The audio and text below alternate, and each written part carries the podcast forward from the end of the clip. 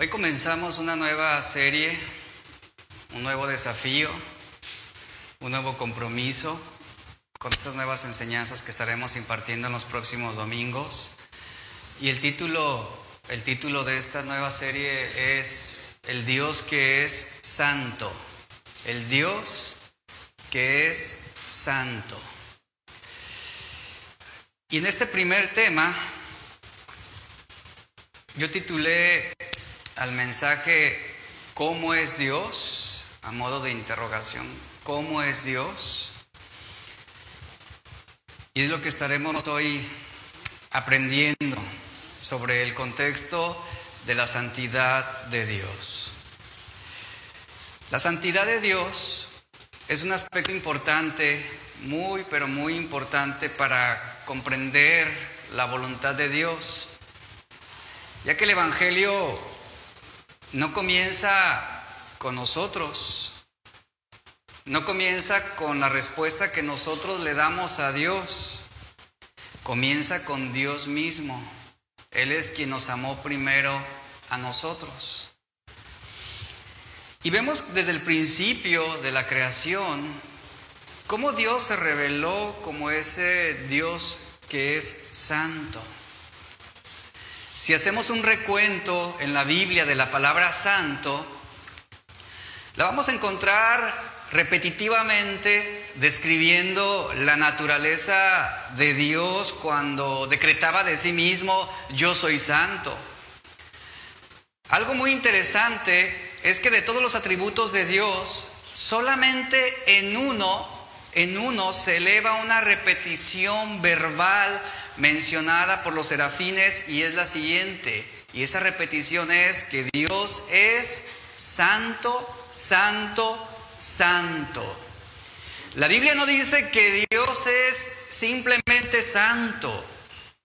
Nos dice que Él es santo, santo, santo, tres veces. Ahora, la Biblia no dice que Dios es amor, amor, amor. No dice que Dios es justo, justo, justo.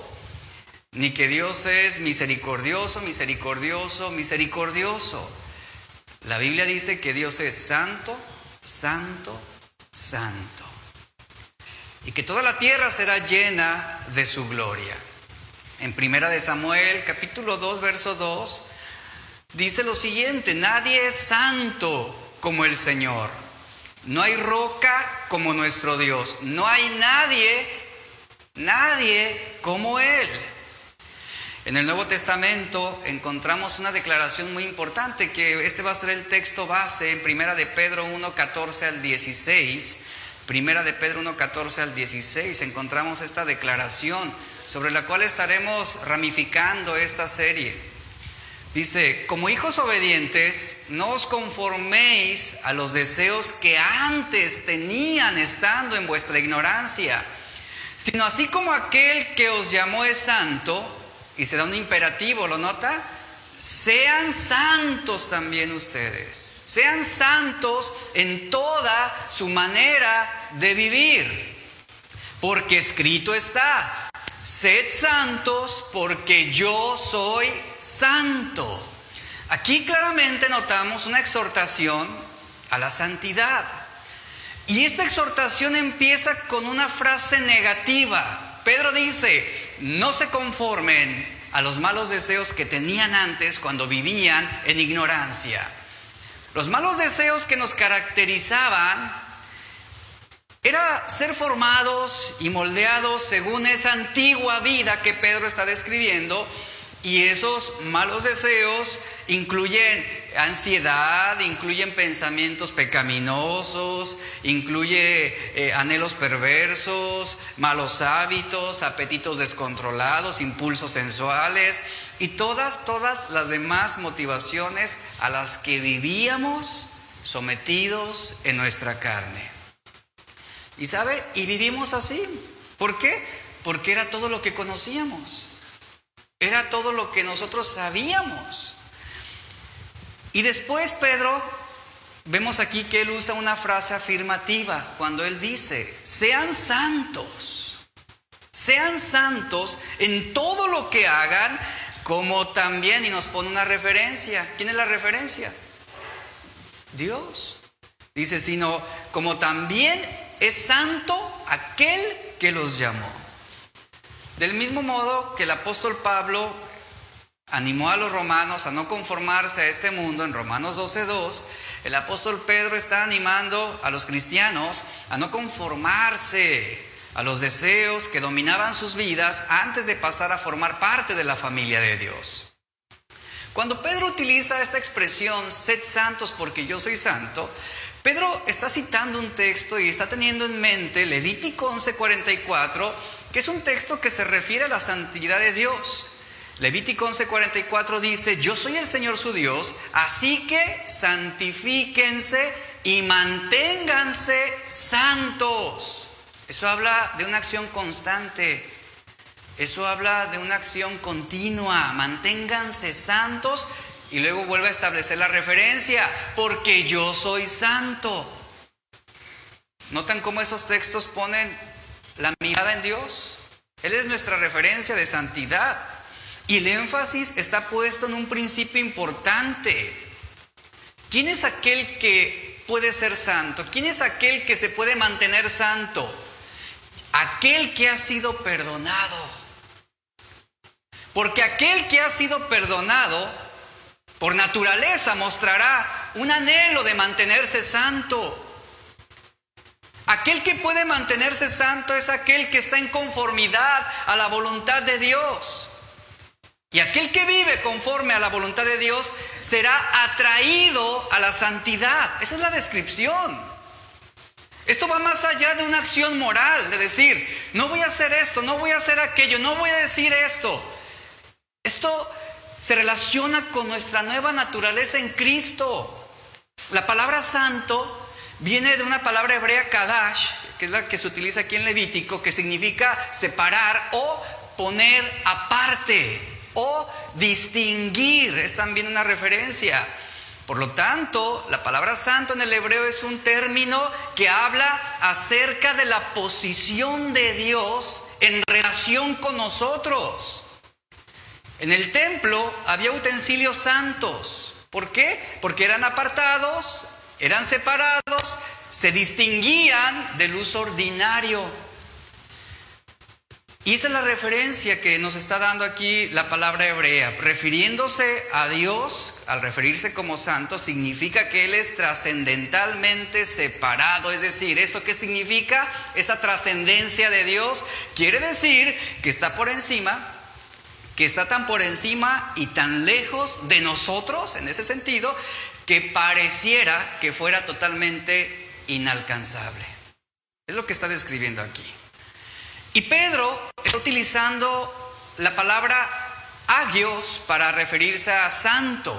Es la palabra griega y el sentido de esta palabra en su raíz es perteneciente a Dios. En ese sentido, el apóstol Pedro está aseverando que los cristianos son santos, no por sus propios términos, no por su materia moral, sino que son santos porque son diferentes de todos los demás porque pertenecen a Dios. De ahí deriva esa santidad. De ahí deriva la obediencia a este mandamiento, sed santos, como yo soy santo. Una expresión que señala el resultado de conformidad al carácter de Dios. Es lo que está señalando aquí. Esto es santidad. Ahora, vamos a plasmarlo más claro. ¿Cómo definimos santidad? Santidad se define simplemente como una conformidad. ¿A qué? Una conformidad en todas las cosas a la voluntad de Dios. Esto es ser de una mente con Dios en todos los juicios de la mente, ser de un mismo sentimiento con Dios, en todos los sentimientos del alma, en todas las inclinaciones del corazón. Esta conformidad habla de mantenernos en mutuo acuerdo con la, con la valoración que Dios hace de todas las cosas, es decir, de la vida, del matrimonio, ¿verdad? De, del amor, de la fidelidad, de todo esto.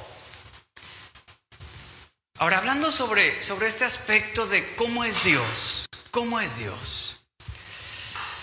Siempre hablando sobre la fe, siempre debemos ir más allá de simplemente creer en Dios. Las iglesias están atiborradas de personas que creen en Dios. Pero el cristiano debe ir más allá de simplemente decir, creo en Dios. Debemos saber la clase de Dios que Él es y que muchas veces no sabemos realmente cómo es Dios. Pensamos en el Dios Santo y pensamos en uno, en un ser supremo, ¿verdad? Eh, frío, indistinto, opacado, demandante, exigente de normas y reglas. Pero ese no es Dios en sí, esa no es, esa no es la naturaleza de Dios como tal. Muchas personas aseguran su fe en el simple hecho de afirmar que creen en Dios. Y eso no le va a traer salvación a nadie. Los demonios creen. Y hasta tiemblan. Y muchos cristianos creen, pero no tienen fe. Hay una gran diferencia entre creer y tener fe. Y vemos como muchos que afirman que creen en Dios, lamentablemente detrás de ese reconocimiento en un ser infinito, están llenos de conceptos erróneos, erróneos, sobre quién es Dios en realidad. Y así andan también muchos cristianos, divagando en una serie de pensamientos, de ideas, de creencias sobre cómo es Dios. Todos hemos hecho la misma pregunta. ¿Cómo es Dios? ¿Cómo es Dios? Esto lleva a muchas personas a utilizar conceptos anclados en sus propias limitaciones. Mire, aún la mente más vigorosa, más, eh, más osada, es incapaz, es incapaz de crear algo a partir de la nada. ¿Sabía que solamente Dios puede crear algo a partir de la nada? Y por muy inteligentes que seamos, nuestra mente no es capaz siquiera de crear algo a partir, repito, de la nada. Lo que nosotros hacemos es recurrir a un acto espontáneo de la imaginación sobre cómo es Dios y trazamos un prototipo mitológico y supersticioso sobre lo que queremos que sea Dios. Pero eso no es más que la construcción de un ídolo en la mente. Tan simple como eso. A.W. Tozer, un escritor cristiano, lo define magistralmente esto que le estoy diciendo. Se lo voy a leer. Dice, cuando intentemos imaginarnos cómo es Dios, por necesidad tendremos que usar lo que no es Dios como el material en bruto para que nuestra mente trabaje sobre él. De aquí que, como quiera que nos imaginemos que Dios es, no será así. Porque habremos construido nuestra imagen a partir de aquello que Él ha hecho. Y lo que Él ha hecho no es Dios. Si insistimos en tratar de imaginárnoslo, terminaremos con un ídolo, no hecho con las manos, sino con los pensamientos. Y un ídolo de la mente es tan ofensivo para Dios como un ídolo hecho con las manos. Esto es muy interesante, porque yo me pregunto realmente, ¿cuántos cristianos no han hecho un ídolo con sus pensamientos? Y ahorita estaremos viendo esto. Utilizamos nuestra imaginación para describir a Dios. Utilizamos nuestros pensamientos para definir cómo debería ser, por ejemplo, el amor de Dios. O cómo debería ser su paciencia o su perdón o su omnipotencia. Ahora, ¿qué es la imaginación? La imaginación se define como la capacidad de nuestra mente para crear imágenes, ideas nuevas o situaciones que pueden ser irreales. Pensando en esta definición, la realidad es que muchas veces recurrimos a la mente, a nuestra imaginación, utilizamos esta facultad con demasiada frecuencia sin darnos cuenta. Por ejemplo, si leemos sobre un lugar que no hemos visitado, o escuchamos hablar de, ese lugar y nos lo describen, ¿verdad?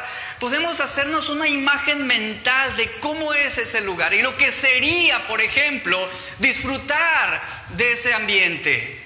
En realidad, cada vez que pensamos en algo que no podemos ver, oír, gustar, oler o tocar, estamos poniendo en marcha nuestra imaginación.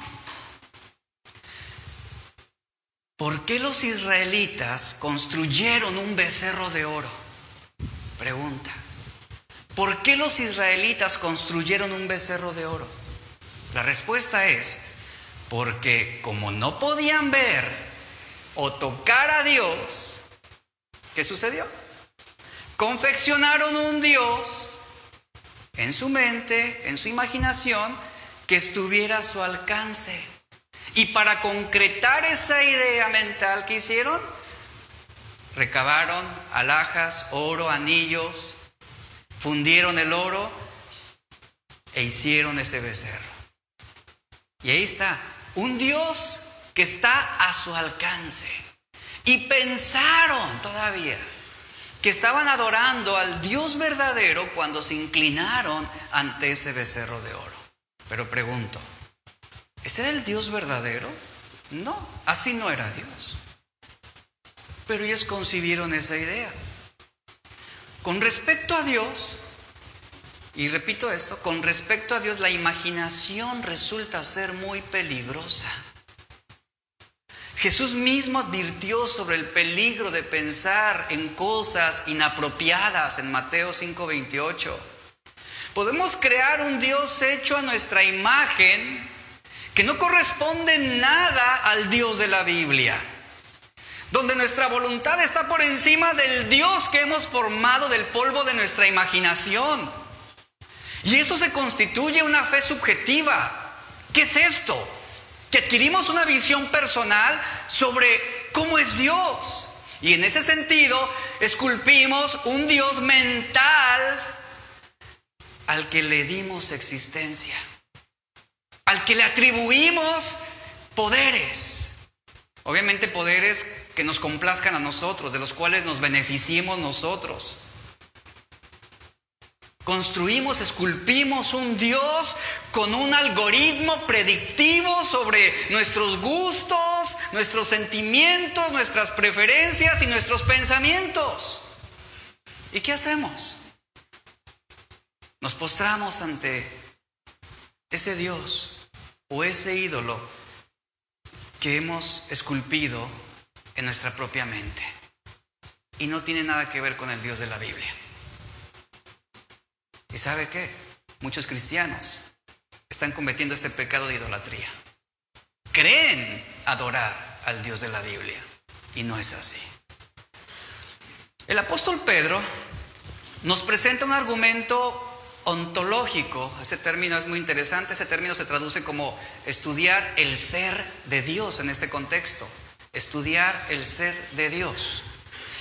Este argumento ontológico nos lo presenta Pedro sobre la santidad de Dios. Esto quiere decir que al hablar de santidad, la interpretación deriva solamente del conocimiento de Dios, no de la filosofía, no del humanismo, no de la ciencia, sino de lo que nosotros conocemos y aprendemos de Dios, sobre lo que la Biblia nos dice.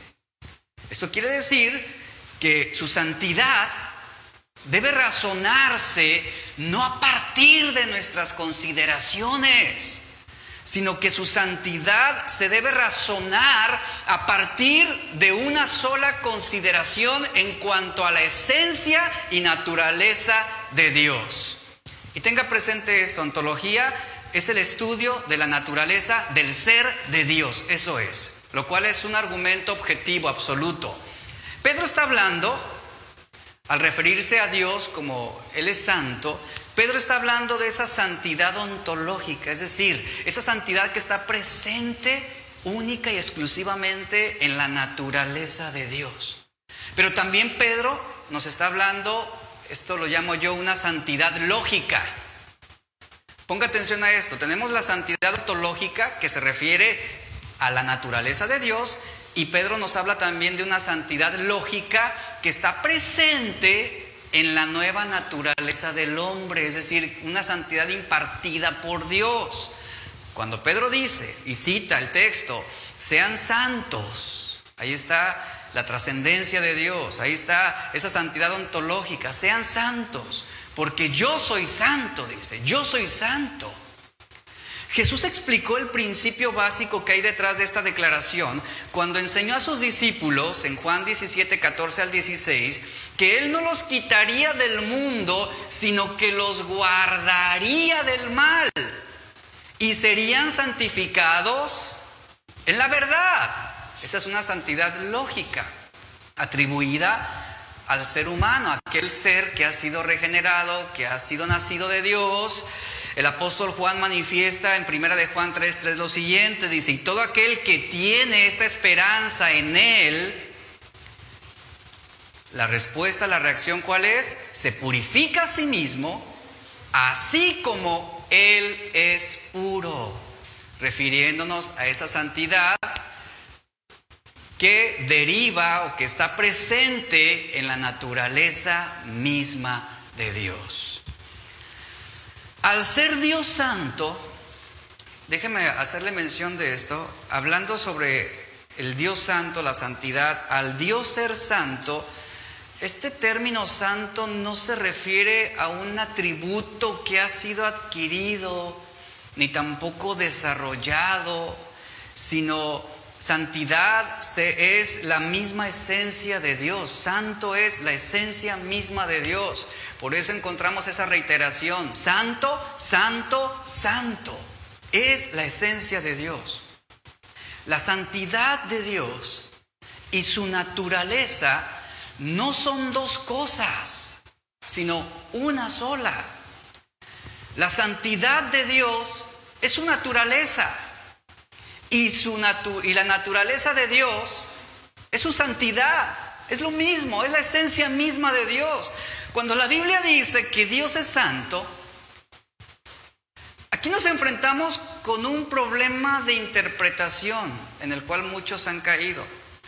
Por lógica, por sentido común, describimos a Dios con varios de sus atributos. Y por ejemplo, Inmediatamente nosotros pensamos en Dios o pensamos en los atributos de Dios y decimos, bueno, sí, Dios es espíritu, eh, Dios es el que lo sabe todo, Él es el que lo puede todo, Él es el que está presente en todo lugar, Él es amor, Él es justo, misericordioso, paciente, bondadoso. Pero un error muy común que se comete es agregar la santidad a esta larga lista de atributos porque la santidad es la esencia misma de Dios. Y se trata este, esta esencia de santo como uno más entre muchos.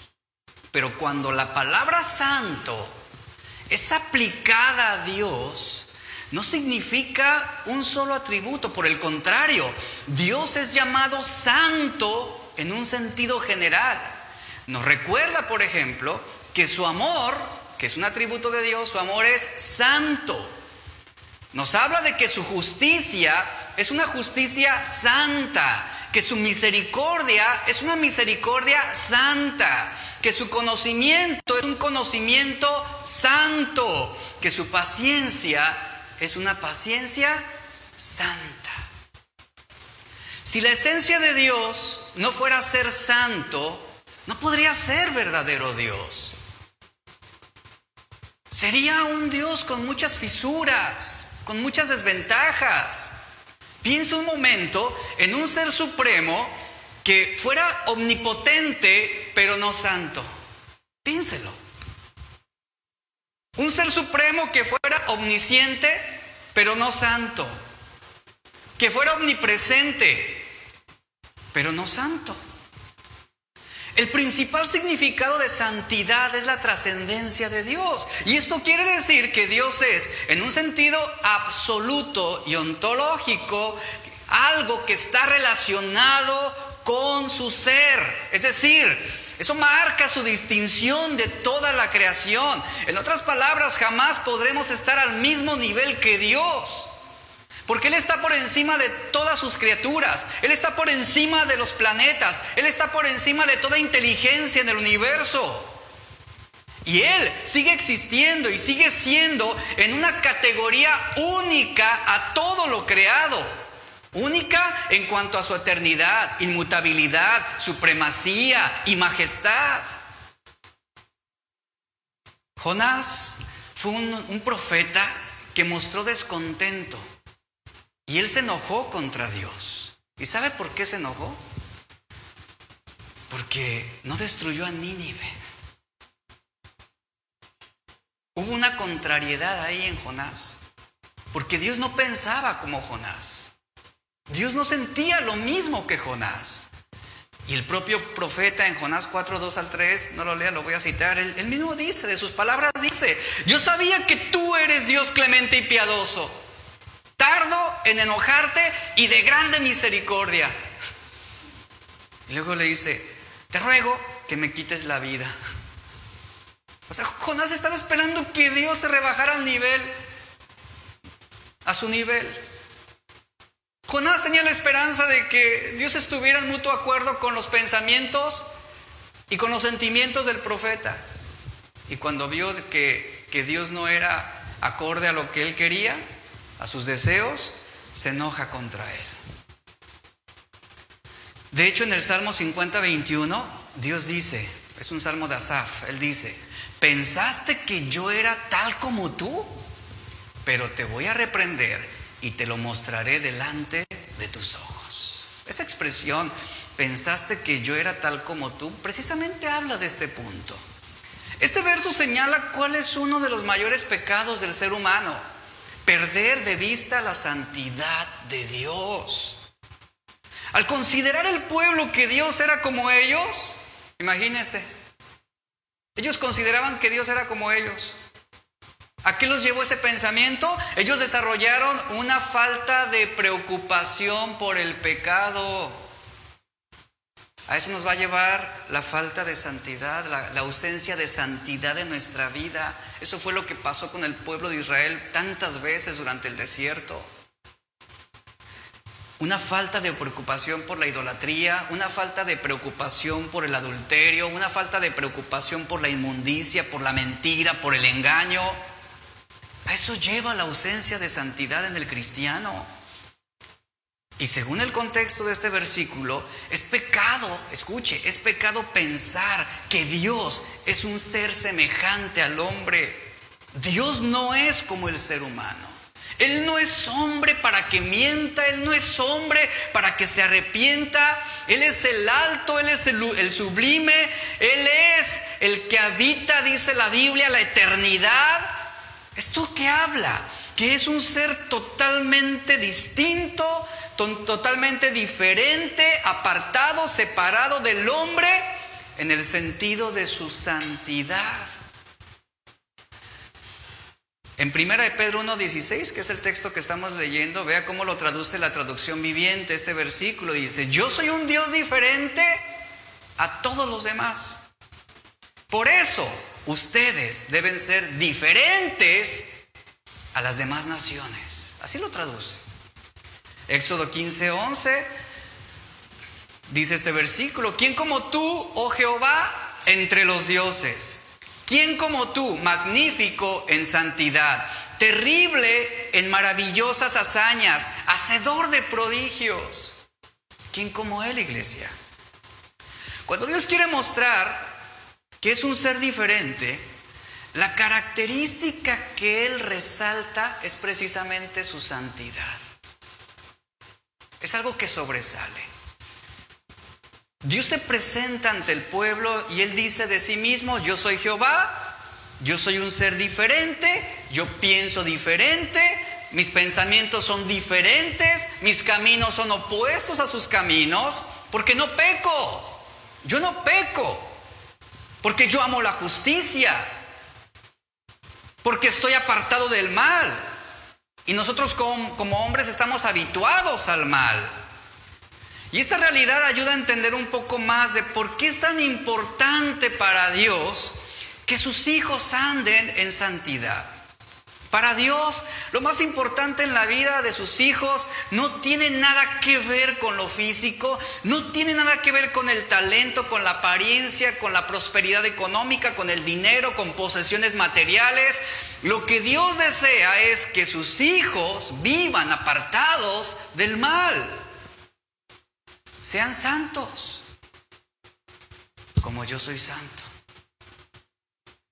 El imperativo sed santos porque yo soy santo, de 1 de Pedro 1.16, se convierte en un mandamiento tan destacado en la Biblia, porque Dios quiere mostrar que esa es la cualidad más importante que nosotros debemos mantener, la santidad. La santidad que hará nos alejará del consejo de los malos, del camino de pecadores, de la silla de escarnecedores. La santidad evitará que nuestro corazón se vaya tras la mujer ajena que nuestros ojos ven. Como Job decía, hice pacto con mis ojos de no mirar con codicia sexual a ninguna joven. Job 31.1.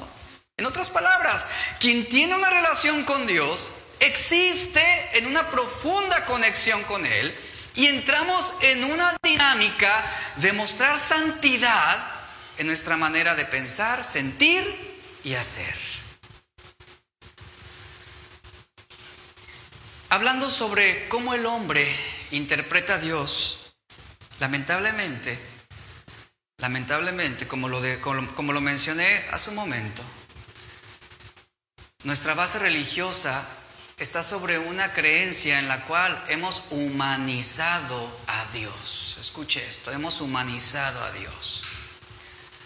Como seres humanos, debemos entender que poseemos limitaciones en muchos aspectos, en muchos.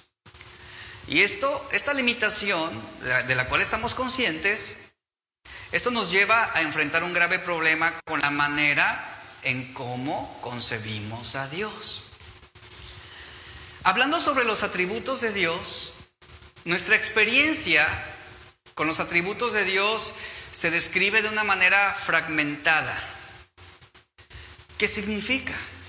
Que interpretamos a Dios, interpretamos a Dios desde varios elementos divididos.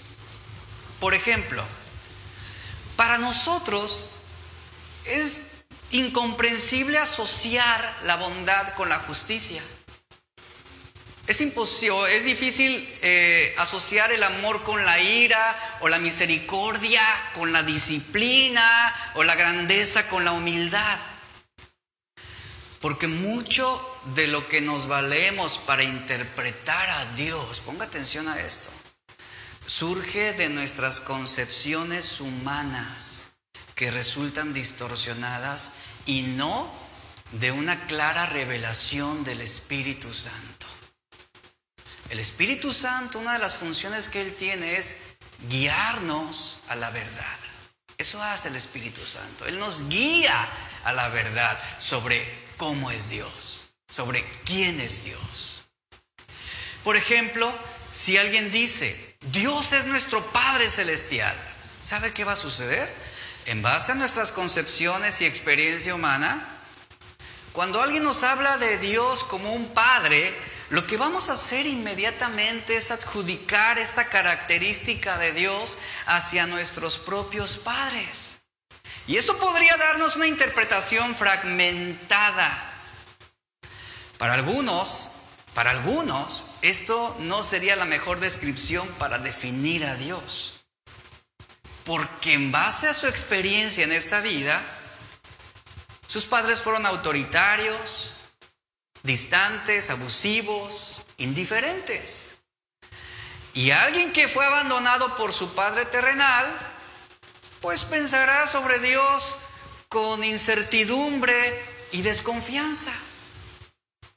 Si alguien dice que Dios es un juez, va a suceder lo mismo. Vea cómo, cómo opera la mente humana. Inmediatamente nuestras concepciones humanas van a generar o emitir un juicio. Alguien te dice, Dios es un juez. Sucede lo mismo. Si nuestra experiencia solamente hemos conocido jueces que ejecutan sentencias corruptamente, esto va a influir en la manera en cómo interpretamos a Dios como un juez.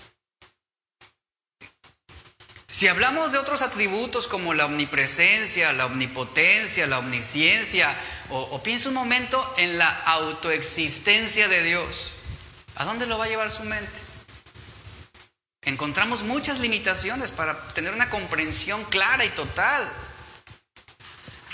Al hablar de esos atributos que mencioné, omnipresencia, omnipotencia, omnisciencia, autoexistencia, podemos pensar sobre Dios de una manera utópica. Es decir, Pensamos que Él es un Dios quimérico, irrealizable, un Dios con características fantasiosas de alguna manera, un Dios que pues, simplemente puede ser concebido en una imaginación sin, ahora sí que sin, sin límites. ¿Por qué motivo? Porque nunca hemos experimentado que alguien esté presente en todas partes o nunca hemos experimentado que alguien se presente como un ser increado, increado y que podamos observarlo con nuestros propios ojos. Esa es la mentalidad del hombre. Es por eso, es por eso y bajo este argumento que el ateo dice, no creo en Dios porque no lo veo.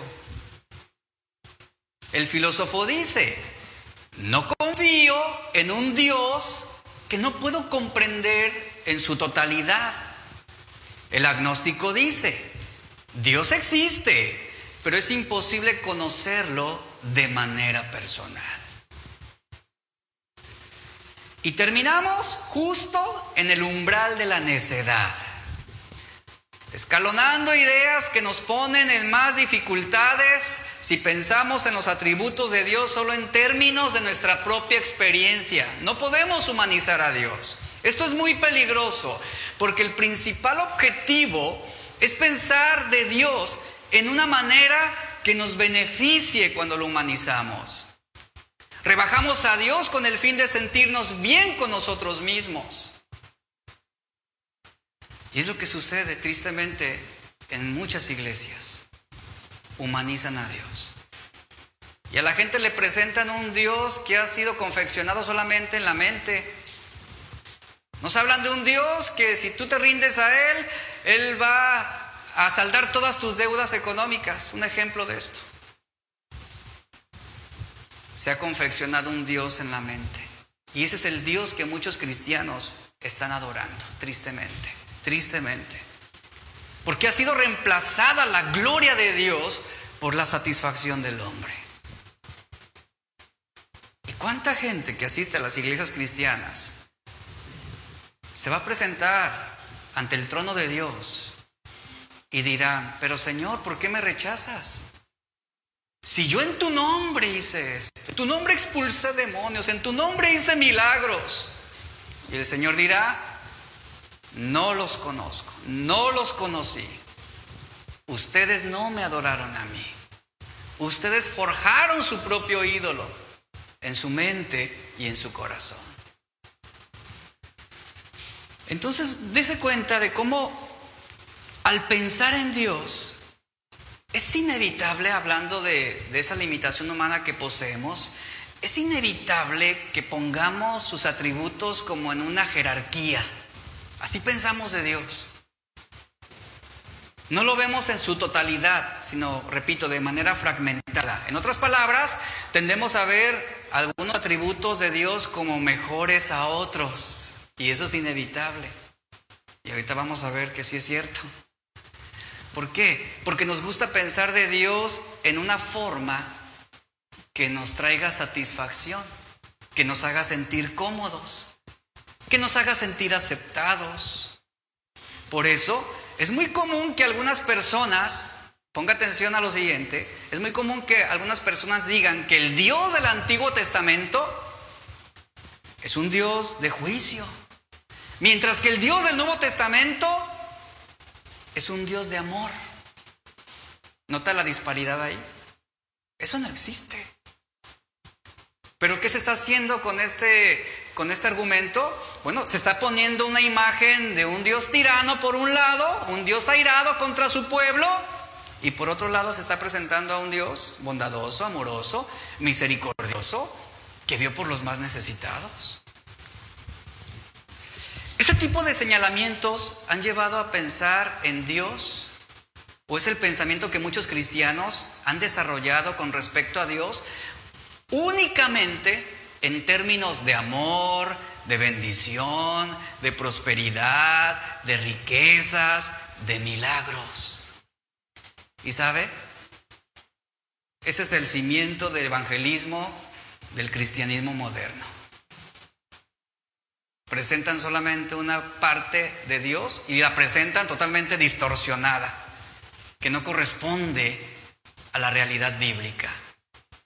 En el Antiguo Testamento Dios dice, yo soy santo. Mientras que en el Nuevo Testamento el apóstol Juan nos dice, Dios es amor. Por lo tanto, hablando sobre la mente, razonamos, bueno, ¿qué es mejor para usted? ¿El amor o la santidad?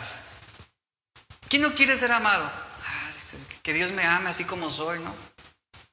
Pero santidad, ¿qué implica? Ah, implica que pues debo aplicarme, debo dejar aquello que me complace, debo cambiar mis malos deseos. Eh, me gusta más el amor, que Dios me acepte tal como soy. Es la interpretación que damos, vagamente.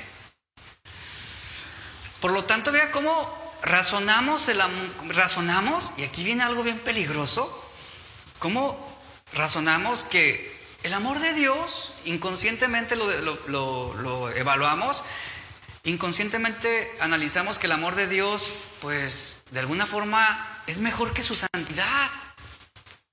Y de ahí surge una idea de Dios torcida, torcida, donde todo el mundo dice, es que Dios ama a todos por igual.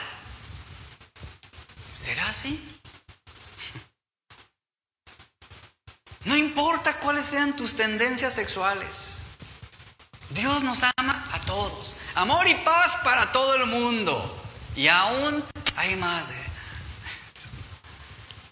Vea cómo hay un desequilibrio en este tipo de razonamientos que obviamente llevan a, una herejía y a una distorsión con respecto a lo que realmente es la verdad. Y razonamos y decimos, bueno, Dios ama a todos por igual y por lo mismo que es amor. Y ha escuchado esta frase seguramente. Y por lo mismo que es amor, Él es incapaz de enviar a alguien al infierno. Él es incapaz de castigar. Él es incapaz de disciplinar. ¿Y dónde queda la justicia de Dios? Aquí. Ve cómo fácilmente nos apartamos del, principio bíblico. Y de ahí surge esa idea atrofiada sobre Dios. Y llegamos a creer que al ser Dios amor, pues Él se va a ver como que obligado o coaccionado a ignorar el pecado de todos los hombres.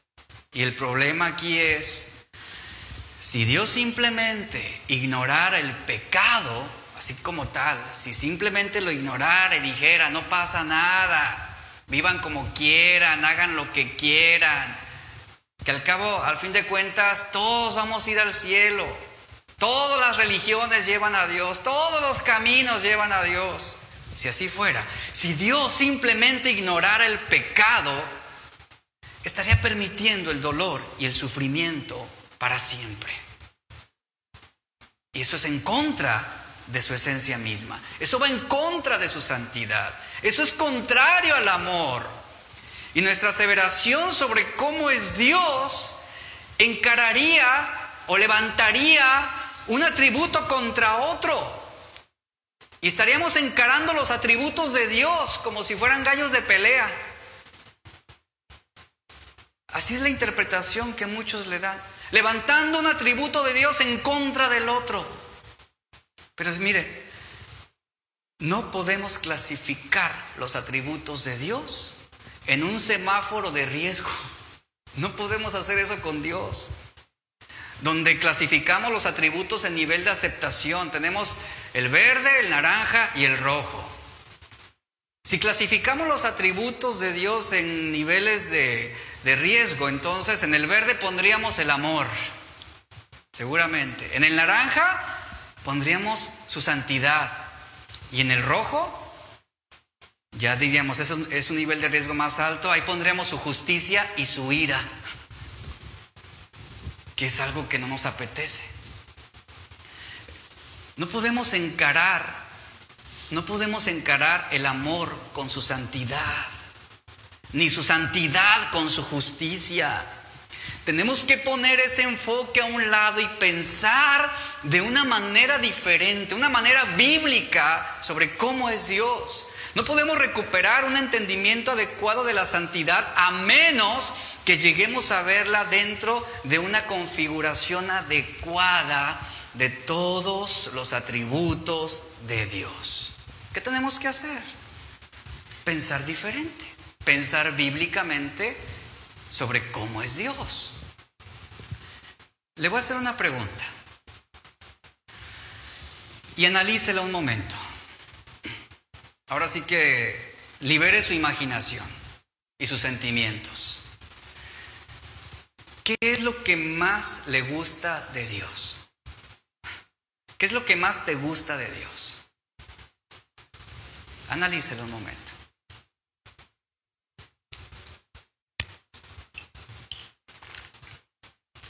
¿Qué es lo que más te gusta de Dios?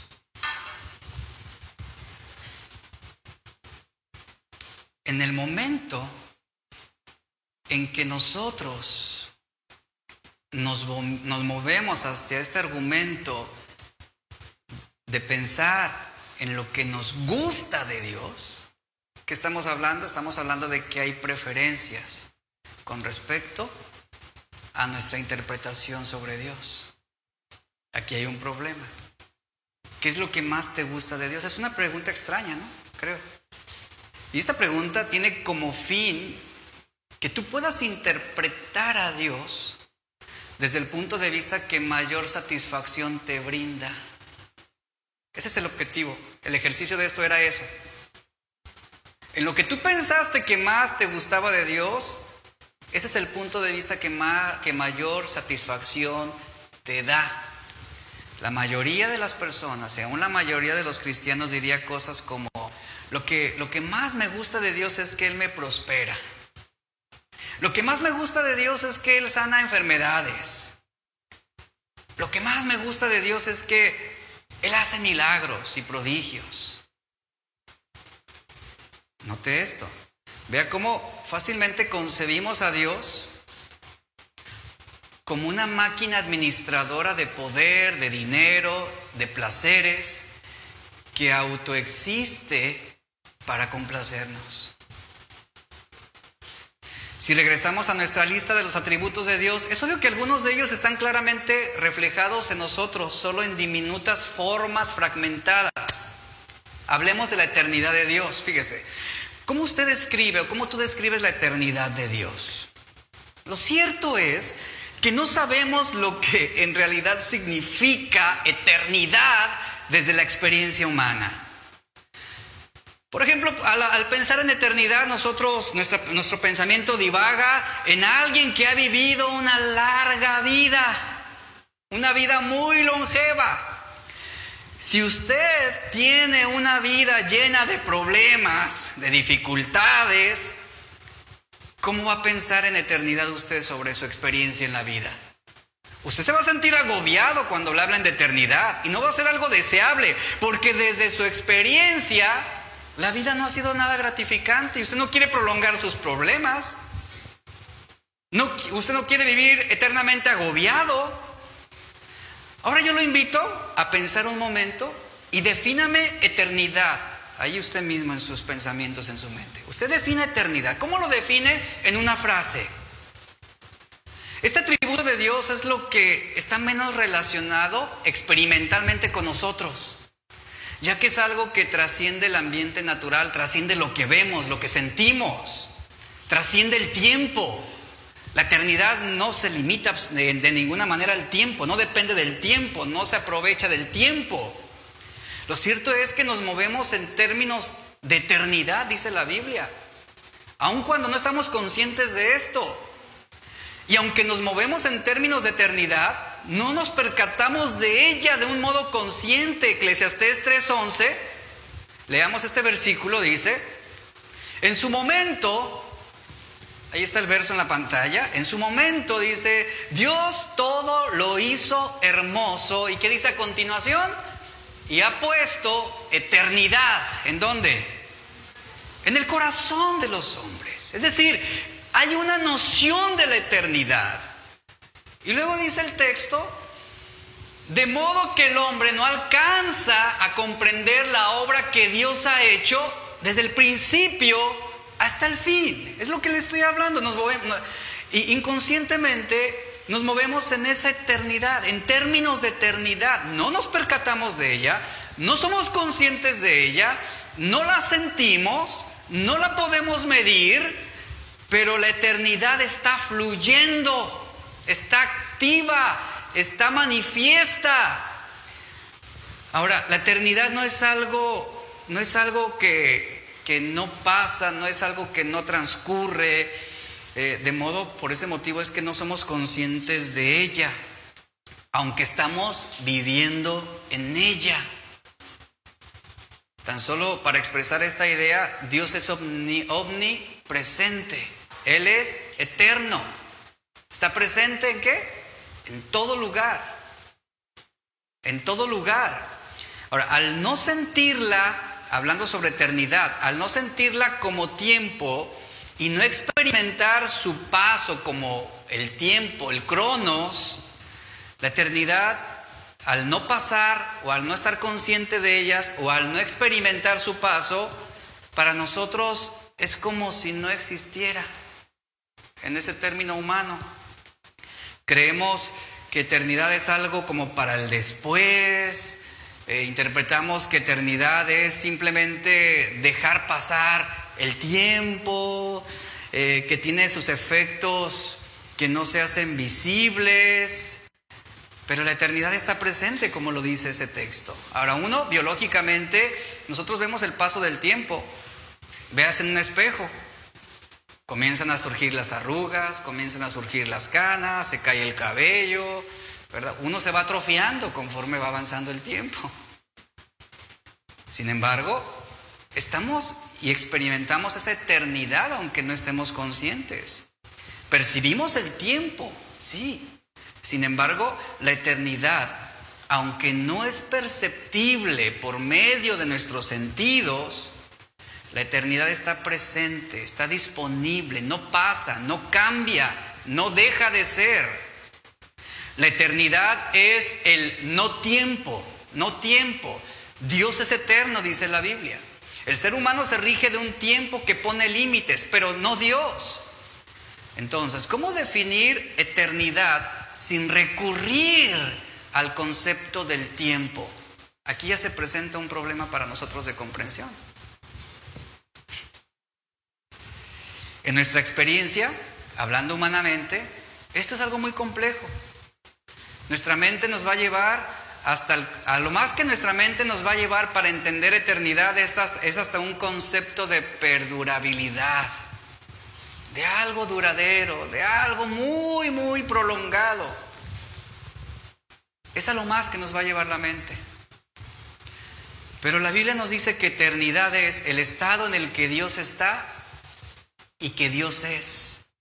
Eternidad es en lo que Dios ha hecho toda la creación. Es el modo o esfera de existencia de Dios, por lo cual es Dios. Dios es Dios y Él no va a cambiar. En esa eternidad Dios estableció el diseño y sus propósitos divinos para toda la creación.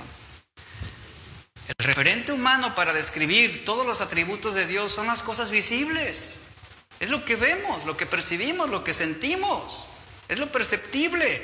Entonces, yo quiero que usted comprenda lo siguiente. Simplemente no hay un punto de partida humano, humano, para comprender realmente la idea completa de cualquiera de los atributos de Dios, como la misericordia, como la gracia, como la bondad, como el perdón, y como la esencia misma de Dios que es la santidad. Piensa un momento en la omnipotencia de Dios, en la omnisciencia de Dios, en la omnipresencia de Dios. No hay un punto de partida humano para tener una comprensión aguda sobre esa totalidad de Dios. No lo hay. Y precisamente Pablo en 1 Corintios 2.14 nos da la respuesta. Entonces, ¿qué hacemos? Bueno, Pablo dice, pero el hombre natural no percibe las cosas que son del Espíritu de Dios. Porque para él, ¿qué son? locura. Tú le hablas a una persona incrédula sobre la eternidad de Dios y te va a decir, nada, es una tontería eso. Tú le hablas de un Dios que murió en la cruz y entregó su vida derramando su sangre para salvación de todos los hombres y que solamente mediante ese único sacrificio perfecto se pudo alcanzar la salvación para todos aquellos que creen y te va a decir, no, no, no, son puras fantasías. Vuelvo al punto, Humanamente no hay un punto de partida para comprender realmente la totalidad de la esencia y la obra de Dios. Por eso Pablo está diciendo, el hombre natural, una traducción dice, el hombre animal, no percibe las cosas que son del Espíritu de Dios, porque para él son locura y no las puede entender. Ahí está, está incapacitado. No puede entenderlo. ¿Por qué motivo? Porque esa comprensión sobre la obra de Dios y la esencia de Dios es algo que se discierne únicamente espiritualmente. Espiritualmente. La razón humana, está diciendo Pablo, no puede comunicarnos el conocimiento adecuado de las cosas de Dios.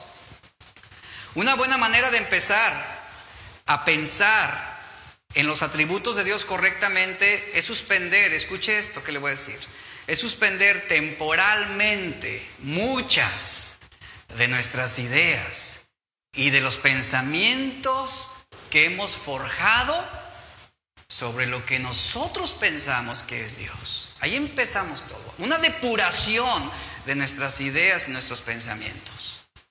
¿Por qué?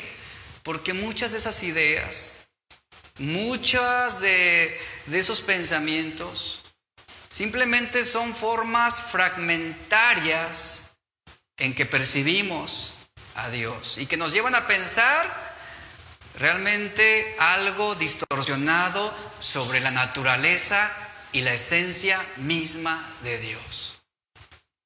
¿Qué tenemos que hacer entonces para poder tener un entendimiento y una comprensión sobre cómo es Dios. En primer lugar, debemos reconocer que todos los atributos de Dios siempre se encuentran en plena perfección. En otras palabras, Dios encarna la misericordia de manera perfecta, Él es el juez perfecto, Dios es el creador perfecto, Dios encarna el amor con perfección, solo Él encarna todos los atributos en toda su perfección. Y no hay ningún atributo que encuentre plena perfección en la experiencia humana. Por eso claramente la Biblia nos dice que nuestros los pensamientos de Dios no son nuestros pensamientos. Los caminos de Dios no son nuestros caminos. Porque desde la experiencia humana o desde el referente humano es imposible alcanzar una dimensión perfecta sobre cómo es Dios o quién es Dios. En segundo lugar, debemos dejar de considerar algunos de los atributos de Dios de forma aislada de otros atributos. Mire, nuestro pensamiento natural predetermina de alguna manera cómo es Dios. Y miramos a Dios y juzgamos sus atributos imaginando, sobre, eh, imaginando solamente lo que nosotros suponemos que debería ser Dios. Es como lo siguiente, es como imaginar una gran flor con muchos pétalos. Y Dios está en el centro y los pétalos son los atributos de Dios. Y podríamos pensar en la gracia de Dios como un pétalo, el amor como otro pétalo, la santidad como otro pétalo, la justicia como otro pétalo, la bondad como otro pétalo en esa flor. Y así podríamos pensar e interpretar a Dios de esa forma, ¿no? Pero debemos borrar esta imagen de nuestro pensamiento. Los atributos de Dios están todos unidos en su persona y cada uno está conformado plena y completamente por los otros atributos. En otras palabras, el amor de Dios es un amor santo. El juicio de Dios está totalmente y completamente conformado con su misericordia. Cada atributo está totalmente conformado y moldeado por los demás.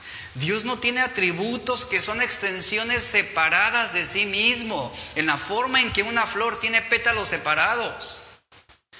Si así fuera, entonces agarraríamos esa flor y diríamos, este sí, este no, este sí y este no. Y al final nos quedamos con el que más nos gusta. Y tristemente muchos conciben a Dios de esa forma. Entendamos lo siguiente, Dios es un todo, un todo, un todo unificado e integrado en su propia naturaleza y persona. Él está plenamente, vamos a decirlo así, Él está plenamente encarnado en todos sus atributos de una forma simultánea en toda su perfección. Es por ese motivo que un Dios santo no actúa injustamente. Es por, eso, es por eso que un Dios santo no tolera la maldad ni el pecado. Y cuando entendamos y hablemos y pensemos de Dios de esta manera, eso nos va a ayudar muchísimo a tener una concepción bíblica sobre cómo es Dios. Mire, no es raro escuchar conversaciones donde aún entre cristianos se discute el amor de Dios como si fuera una especie de vaga emoción que describe los sentimientos de Dios hacia uno o hacia otro, o donde algunas veces se utiliza eh, el atributo del amor de Dios como ventaja sobre otros atributos divinos, sobre todo su santidad, o, o acciones más, más fuertes como la justicia o como la ira de Dios.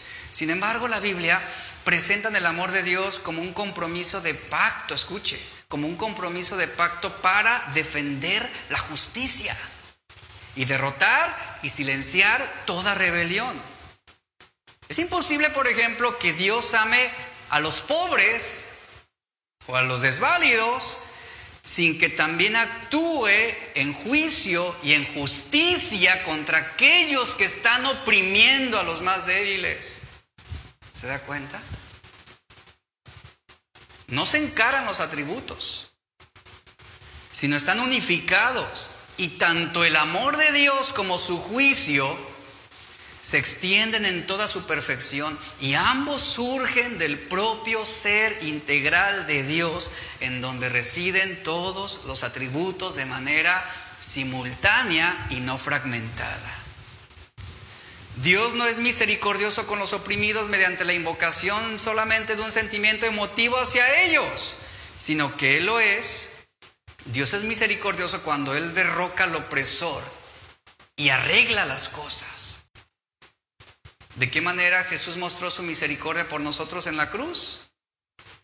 Derrocando al opresor, destruyendo al enemigo, venciendo a la muerte es así como Él mostró su misericordia.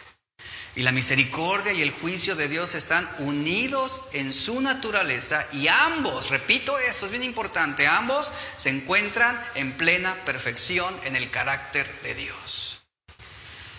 Por ejemplo, ya estoy terminando ya. ¿Cuántas veces has oído a alguien decir en respuesta a un comentario acerca del juicio de Dios o la oposición de Dios al pecado, comentarios como este. Dice, bueno, mi Dios es un Dios de amor. Yo he escuchado ese tipo de comentarios. Bueno, mi Dios es un Dios de amor. Esto representa una mala interpretación de los atributos de Dios y no solo demuestra el aislamiento de un solo atributo con respecto del otro sino que abre una brecha injustificada entre uno de los atributos de Dios, que es la santidad y la justicia.